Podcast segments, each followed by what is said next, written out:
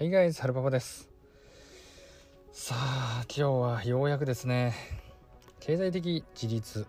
経済的自由経済的成功を手に入れるために僕自身がですね、え毎年毎年ですよ。約3時間ほど使ってですね行っていることをご紹介したいと思います。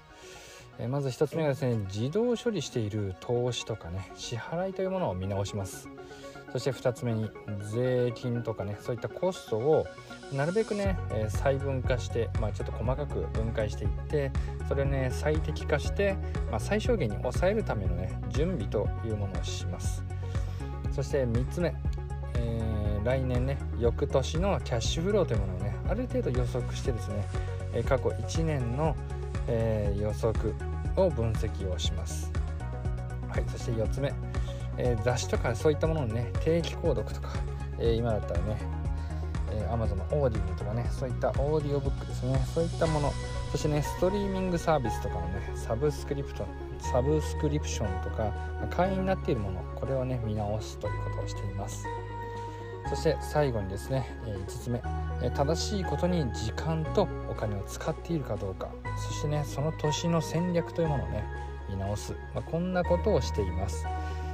はいそうするとですね、え経済的自立になんとかね、え早く到達するためにこれをやっているということですね。なので僕のね、まあ、日々のルーティンっていうのはね若干このような方向にシフトしていったことによってある程度ですね、え断りたいことに対しては断ってこれはね、え自分がやりたいことをしてやるべきだ。そしてねこれが、まあ、ある意味ね自分が稼ごうというね気迫の部分につながってくるんであればそれを引き受けると、まあ、そういったね物差しの役割も似合ってるのでね、まあ、とてもねいいやり方になったなというふうに僕自身は考えています。はい、で今ね、えー、うちのホームページがあるんですけど自社のね。その自社のホームページをねこのタイミングだからこそ攻めるためにねリニューアルをかけています。なので、まあ、ある程度ね見た目を良くしたもので、ここから、まあ、コロナの影響も受けましたけれどもね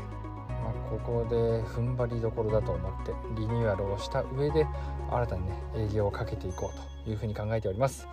はい本日もご視聴いただきましてありがとうございました。それでははるぱこでした。ありがとうございます。